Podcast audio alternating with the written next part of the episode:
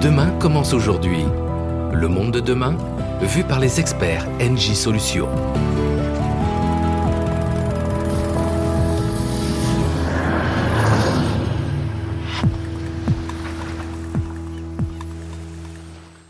Bonjour à tous, bienvenue dans Demain commence aujourd'hui, le podcast qui explore les évolutions du monde de demain en s'appuyant sur les experts qui font avancer le monde d'aujourd'hui.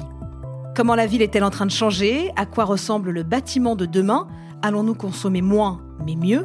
En bouleversant nos modes de vie et en modifiant nos priorités, la crise sanitaire que nous venons de vivre n'a fait que rendre ces questionnements plus pressants.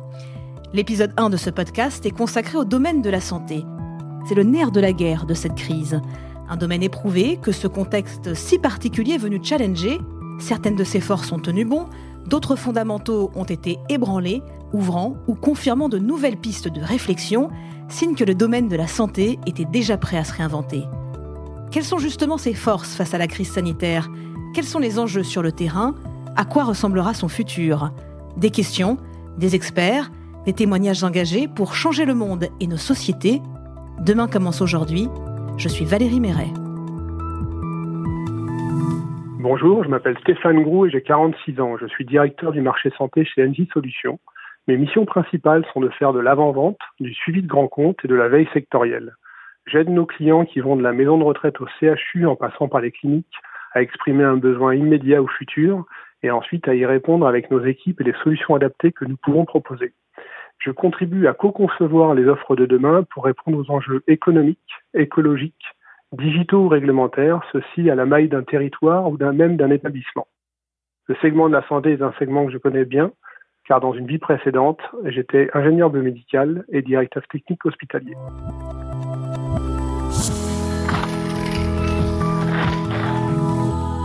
Stéphane Grou, votre domaine d'expertise, c'est la santé, un secteur déjà éprouvé bien avant la crise et ce à plusieurs niveaux et qui avait besoin d'ailleurs d'une remise en question pour opérer une véritable transition, tant sur son fonctionnement, sa rénovation et son financement.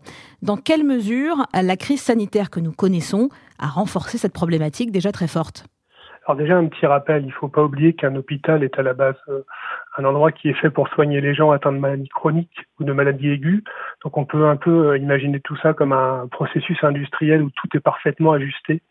Euh, L'épidémie Covid est arrivée un petit peu comme un comme un cheveu dans la soupe, euh, en plus dans des établissements de santé qui pour la plupart ou en tout cas pour certains d'entre eux étaient au bord de la rupture pour des raisons aussi bien de ressources humaines, matérielles ou même financières.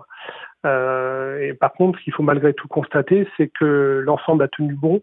Euh, les hôpitaux, euh, dans, dans, dans, leur intégralité, qu'ils soient privés, publics ou associatifs, euh, ont continué à prendre en charge les patients et l'ont très bien fait. Donc c'est quelque chose qui est particulièrement remarquable et qui se base sur un engagement humain qui est très très fort. Il ne faut pas oublier que derrière les masques, il y a des hommes et des femmes tout cela s'est fait euh, à une très très grande rapidité. Hein. Les hôpitaux ont dû revoir leur organisation, leurs flux, leurs locaux euh, dans un délai record avec quelque chose qui était totalement euh, inconnu, puisqu'on a, on a appris à vivre avec le Covid. Hein. On a encore aujourd'hui un certain nombre d'inconnus majeurs. donc les hôpitaux ont dû clairement un certains ont parlé de un peu de logique de guerre, mais réapprendre à se remettre en question euh, et à innover euh, au plus fort de la crise. Euh, néanmoins, maintenant que cette crise commence à passer, le système de santé, les établissements qui le composent vont devoir profiter de ce retour d'expérience pour imaginer et mettre en branle l'offre de santé et les établissements de santé de demain. Alors justement, si l'on anticipe euh, et que l'on se projette dans l'après-crise, vous qui les connaissez bien, comment ces établissements de santé vont devoir repenser leurs espaces, leurs process, leur organisation pour être en mesure de pouvoir s'adapter et réagir en cas de besoin, et tout en intégrant, bien entendu, les défis euh, qui étaient déjà les leurs avant? Le, avant est très important puisque juste avant la crise Covid, euh, les établissements de santé ou le milieu de la santé est soumis à trois révolutions simultanées. La première qui est une révolution digitale aussi bien dans les pratiques euh, médicales du grand public et autres.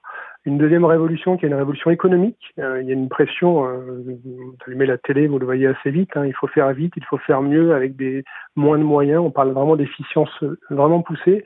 Et enfin une révolution écologique, continuer à soigner, à bien soigner, oui, mais pas au détriment de la planète.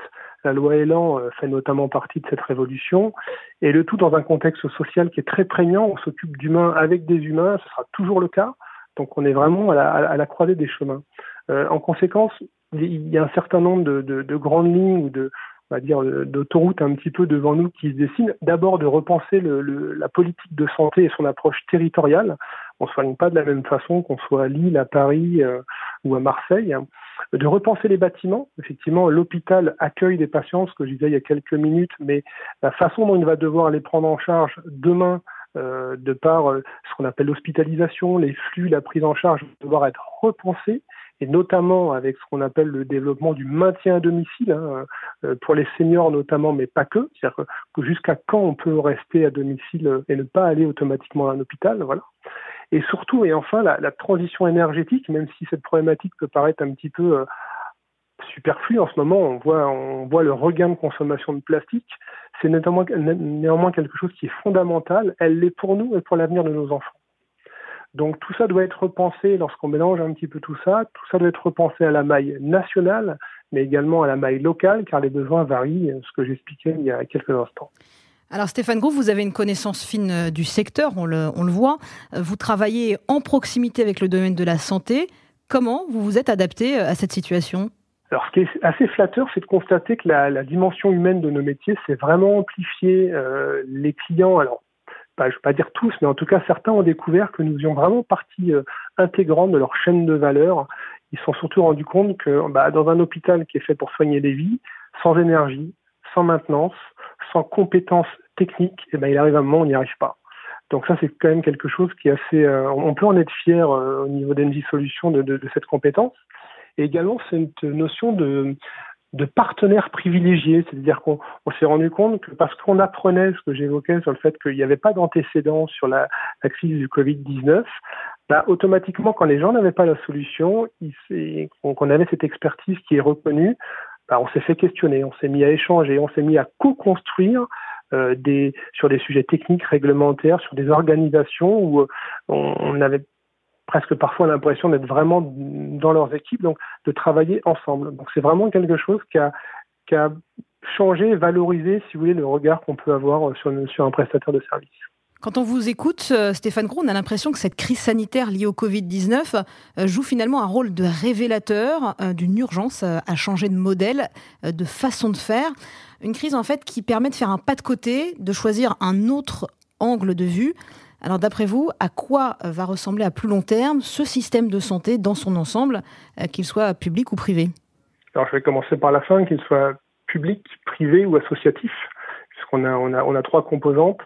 C'est difficile de prévoir l'avenir parce qu'on sait qu'il y a un certain nombre d'inconnus par définition. Néanmoins, ce qu'on sait, c'est que ça devra être un système de santé qui sera durable, qui sera, qui sera à la fois durable d'un point de vue économique, mais qui sera aussi surtout durable dans, dans, dans, son modèle et adapté aux attentes locales, tant sur le plan social que médical. Euh, il y aura également euh, un, un, fort équilibre à trouver ou un point de rupture entre les établissements de santé et le domicile. Effectivement, le futur des établissements de santé, bah, une partie va se maintenir à domicile. Hein. C'est pas forcément, on n'est pas obligé d'aller à l'hôpital pour se faire soigner. Peut-être que demain, on pourra faire, ce qui est déjà le cas aujourd'hui, se faire soigner chez soi, mais aller plus loin dans cette approche-là qui a d'autres avantages effectivement euh, dans l'approche médicale et on voit le développement d'un certain nombre d'objets connectés, de solutions euh, numériques et digitales qui permettent de maintenir certaines personnes à domicile et de les soigner. Et donc le, le point d'équilibre va être l'interconnexion entre ce qu'on appelle vulgairement la médecine de ville, hein, donc les, généralistes ou les spécialistes que vous allez voir au niveau de votre territoire, les habitats connectés et les établissements de santé. Donc demain, on va avoir une sorte de smart santé, de territoire connecté où voilà, on va en, en fonction d'une cartographie des âges, des, des, pathologies et autres, on va devoir raisonner sur un habitat, sur une approche d'un système de santé novateur. Et du coup, quel sera votre rôle à vous dans cette transformation? Bah, de continuer à, à, aider nos, nos, clients et nos partenaires à co-construire le, le, le, modèle de demain. Parfois, on a, on a, tendance à vouloir assez facilement euh, se dire ça, c'est pas possible, on peut pas le faire. Euh, L'inverse, c'est de dire le modèle de demain, on, doit l'écrire. Euh, on aura forcément des annonces incessamment sous peu de la part, en tout cas, de notre gouvernement, mais il va falloir effectivement accompagner dans les problématiques que rencontrent les établissements de santé aujourd'hui et demain, que ce soit à moyen ou à long terme. Donc vraiment développer cette chaîne de valeur, ce, travail en équipe pour pouvoir effectivement travailler ensemble. Euh, la force d'Engie Solutions, c'est qu'aujourd'hui, on a un, spectre euh, de prestations d'ingénierie d'hommes et de femmes sans équivalence sur le marché, depuis, depuis la, la, la conception, la construction, l'exploitation, l'approche décarbonée qu'on peut avoir sur un établissement de santé. On a tout ça, euh, avec en plus également les solutions de financement. Donc aujourd'hui, nous sommes vraiment l'acteur euh, premier pour pouvoir travailler avec les villes, avec les collectivités, avec les hôpitaux, pour travailler sur le modèle de demain euh, et le travailler et le construire ensemble. Ah, Stéphane Gros, si on veut synthétiser, comment voyez-vous ce monde d'après du coup? Ah, c'est un monde, euh, c'est un monde qui a bâtir, donc c'est ça qui est intéressant. C'est-à-dire que déjà, euh, le, le, le, monde de demain va être composé d'un certain nombre de, de, choses. Déjà, on sait qu'on a un vieillissement de la population à venir. Hein. Les, les pépi boomers arrivent dès 2022, donc on, sait qu'on va devoir créer une société, un système de santé qui va être senior friendly. Euh, aussi bien ce que j'évoquais tout à l'heure sur les établissements de santé que sur, que sur le domicile. on a vraiment quelque chose qui va être obligatoirement novateur et ensuite, il va, il va aller beaucoup plus loin. C'est-à-dire qu'il va devoir faire travailler en synergie des gens qui historiquement pouvaient ne pas travailler ensemble, que sont les établissements privés, publics ou associatifs. Donc encore une fois, la, la maille territoriale, la, la proximité fait qu'on va devoir construire un, voire plusieurs modèles, avec chaque fois un ancrage local avec les différents acteurs. Et pour terminer, si vous aviez en tête deux adjectifs pour imaginer ce monde d'après? Euh, je dirais chanceux imaginatif, chanceux euh, d'être à la croisée des mondes, la croisée des époques et mettre l'imagination en route pour construire le modèle de demain. Merci Stéphane Gros. Je rappelle que vous êtes euh, directeur du marché santé, domaine d'activité santé chez NJ Solutions. Demain commence aujourd'hui. Épisode 1, c'est désormais terminé. Mieux préparer demain avec les nouveaux défis laissés par la crise sanitaire, c'est notre objectif. Vous pouvez réécouter euh, cet épisode et le partager. À bientôt pour un nouvel épisode. On parlera de l'impact de la crise sur le domaine des bâtiments de demain. À bientôt.